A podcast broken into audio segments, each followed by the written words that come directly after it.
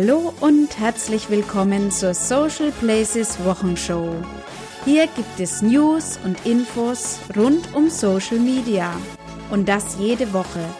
Mein Name ist Andrea und ich freue mich, dass du hier bist. In der 16. Kalenderwoche dreht es sich fast alles, wie soll das anders sein, um Facebook. Ja, Facebook ist unumstritten das größte Netzwerk weltweit. Und wenn Mark Zuckerberg dann zu seiner Entwicklungskonferenz F8 einlädt, kannst du dir sicherlich vorstellen, dass da einige Neuigkeiten auf uns warten.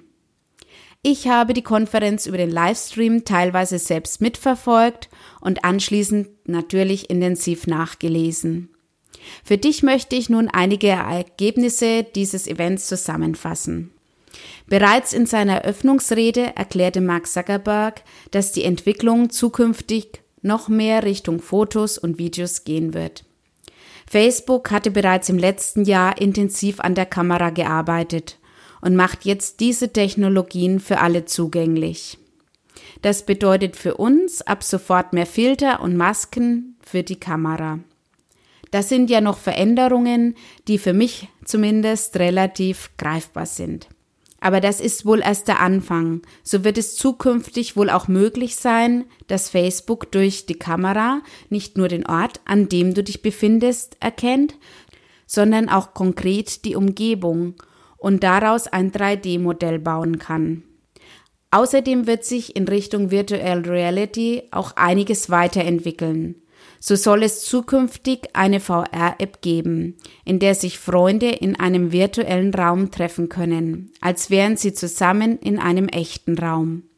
Oder auch VR-Telefonate im Facebook Messenger. Der Messenger wird zukünftig sowieso mehr und mehr an Bedeutung gewinnen.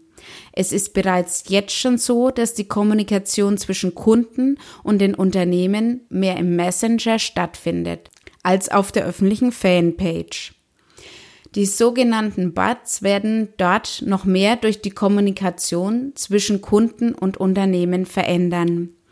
Dies mag im ersten Moment etwas nüchtern erscheinen, aber ich habe ja selbst jahrelang im Telefonmarketing gearbeitet und weiß, was es bedeutet, Tag für Tag immer wieder die gleichen Fragen mit der gleichen freundlichen Stimme zu beantworten. Sicherlich sind Bots eingesetzt für Standardfragen, Kinoreservierungen und so weiter durchaus sinnvoll und auch komfortabel für den User. Außerdem führt Facebook auch neu Facebook Analytics ein. Das ist eine Plattform für Insights aus Apps, Seiten und Webseiten. Mit diesem Tool hast du auf so viele Zahlen Zugriff wie niemals zuvor. So schreibt es jedenfalls Al Facebook in dem Artikel Einführung in die neuen Facebook Analytics. Und diesen Artikel würde ich dir auf jeden Fall empfehlen. Den Link dazu stelle ich dir in die Show Notes. Dies ist nur ein Bruchteil der Informationen, die es auf der F8-Konferenz gab. Vieles davon lässt mich gespannt in die Zukunft blicken und ich bin neugierig, wie sich das alles so in weiterentwickeln wird. Leider wurde die Konferenz von einem schlimmen Ereignis überschattet. Ein Mann hatte in Cleveland einen Rentner erschossen und ein Video der Tat auf Facebook gepostet. Dieses Video wurde erst zwei Stunden nach der Tat von Facebook gelöscht. Facebook äußerte sich dazu folgendermaßen. Wir haben das Benutzerkonto 23 Minuten nach dem ersten Bericht über das Mordvideo und zwei Stunden nach der ersten Meldung überhaupt gelöscht. Wir wissen, dass wir da besser werden müssen. An dieser Stelle erinnere ich mich an eine Session, die ich letztes Jahr auf der Republika in Berlin besucht habe. Die Republika ist eines der weltweit wichtigsten Events zu den Themen der digitalen Gesellschaft. In der Session mit Moritz Rieswig ging es um die digitale Müllabfuhr und darum, dass Unternehmen wie Facebook, YouTube und so weiter weltweit Moderatorinnen und Moderatoren beschäftigen, die Inhalte der Nutzer filtern und löschen. Denn es kann bisher noch kein Algorithmus zwischen tolerierbarem und perversen Bildmaterial unterscheiden. Einer der größten Standorte dafür sind die Philippinen wo bis zu 150.000 Menschen in dieser Branche arbeiten. Diese Menschen prüfen 2000 Bilder pro Stunde. Die Konzerne denken, dass die Philippinen als Christen die westlichen Moralvorstellungen gut einschätzen können.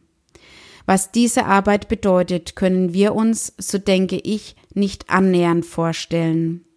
Ich finde aber auch, dass wir die Verantwortung haben, nicht wegzuschauen, sondern uns dem ganzen Umfang der Möglichkeiten, die Social Media mit sich bringt, bewusst sind egal in welche Richtung es geht, und letztlich selbst unsere Konsequenzen daraus ziehen.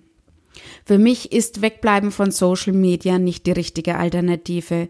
Und zwar nicht aus dem Grund, weil ich hier Geld verdiene. Nein, ich finde, man würde es sich zu einfach machen, wegzusehen. Viel lieber trage ich meinen Teil dazu bei, Social Media zu einem besseren Ort zu machen, und zwar mit allen Mitteln, die mir zur Verfügung stehen. Und wenn es zum Beispiel dieser Podcast ist, mit dem ich es dir leichter machen will, dich und dein Projekt im Internet zu präsentieren und dir dadurch ein Gefühl mitzugeben, wie dies auf eine professionelle und faire Art und Weise geschehen kann. Das ist mein Wunsch. Wenn du dich näher mit dem Thema digitale Müllabfuhr beschäftigen möchtest, kannst du das zum Beispiel auf netzpolitik.org tun. Ich setze dir den Link dazu in die Show Notes.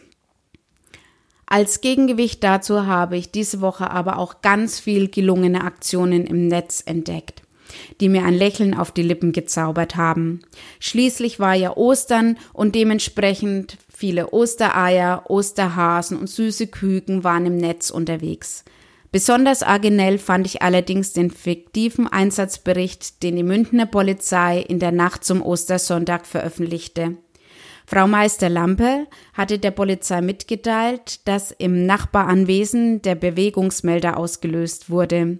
Sie vermutete Einbrecher. Die Polizei nahm die Verfolgung auf, welche sich letztlich als Osterhasenjagd herausstellte.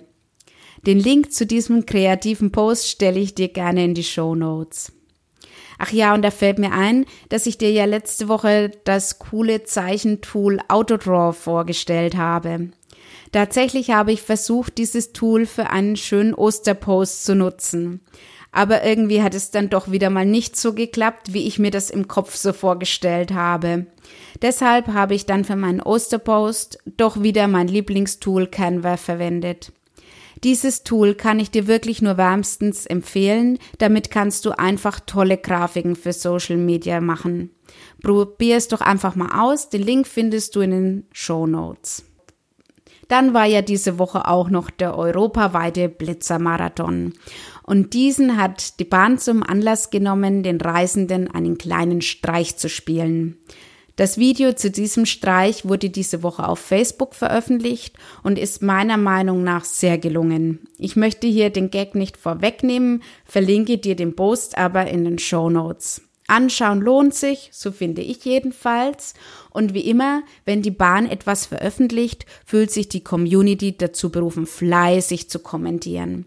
Und das sowohl positiv als auch negativ. Da gab es für das Social Media Team der Bahn mal wieder richtig was zu tun, aber das dürften die ja inzwischen gewöhnt sein. Die US-Fastfood-Kette Wendy's hat uns in den letzten Wochen eindrucksvoll vorgeführt, warum sich humorvolle Social-Media-Aktionen lohnen können. Und das nur, weil Wendy's auf die Frage eines Teenagers absurd geantwortet hat. Der Teenager fragt Wendy's über Twitter, wie viele Retweets für ein Jahr lang Chicken Nuggets kostenlos? Die Antwort von Wendy's 18 Millionen. Der Teenager darauf quasi schon geschehen. Daraufhin veröffentlichte der Teenager einen Tweet mit dem Aufruf Helft mir bitte, ein Mann braucht seine Nuggets und fügte einen Screenshot von Wendys Antwort an. Ja, und wie es ähm, gerade in Social Media mal so laufen kann, immer wenn du eigentlich nicht unbedingt ähm, es erwartest, nahm dieser Tweet Fahrt auf. Aktuell steht der Tweet bei 3,2 Millionen Retweets unter anderem von Apple Music, Google, Amazon, Microsoft und Twitter selbst. Schau dir ruhig mal den Twitter-Account von Carter Wilkinson an. Das ist der Teenager, ähm, der den Tweet abgesetzt hat Und unter dem Hashtag Nuggets for Kater findest du auch einiges Interessantes dazu im Netz. Dass gute Social-Media-Aktionen nicht unbedingt teuer sein müssen, zeigte uns auch Rewe mit einer YouTube-Challenge für das Billigsortiment Ja. Die Aufgabe lautete Luxusdreh für kleines Budget. Die Protagonistin hatte die Aufgabe, einen Spa, einen Sportwagen und eine Yacht als Location für den Dreh für 0 Euro zu organisieren. Ein Kamerateam begleitete sie bei der Suche. Die Challenge ist in ein Gewinnspiel von Rewe eingebunden und Rewe versichert auf dem eigenen YouTube-Kanal kein Fake, kein Storyboard, alles authentisch. Ich muss sagen, die Clips gefallen mir sehr gut, obwohl ich ja etwas zu bezweifeln wage, ob hier wirklich alles dem Zufall überlassen wurde. Naja, lassen wir es einfach mal so stehen und freuen uns an dieser kreativen Idee. Ach ja, und letzte Woche hatten wir ja auch noch davon gesprochen, dass die YouTuberin Bianca Beinecke von Bibis Beauty Palace als wertvollste Influencerin zählt. Diese Woche habe ich gelesen, dass Bibi als weltweit erstes Hologramm in Madame Tussauds in Berlin ab Mitte Mai dauerhaft zu bestaunen sein wird. In diesem Sinne sind wir gespannt, was die Social Media Welt für uns nächste Woche bereithält und hoffen selbstverständlich nur Gutes. Mache selbst das Beste daraus für dich und dein Projekt und für uns alle. In diesem Sinne, lass es dir gut gehen. Tschüss.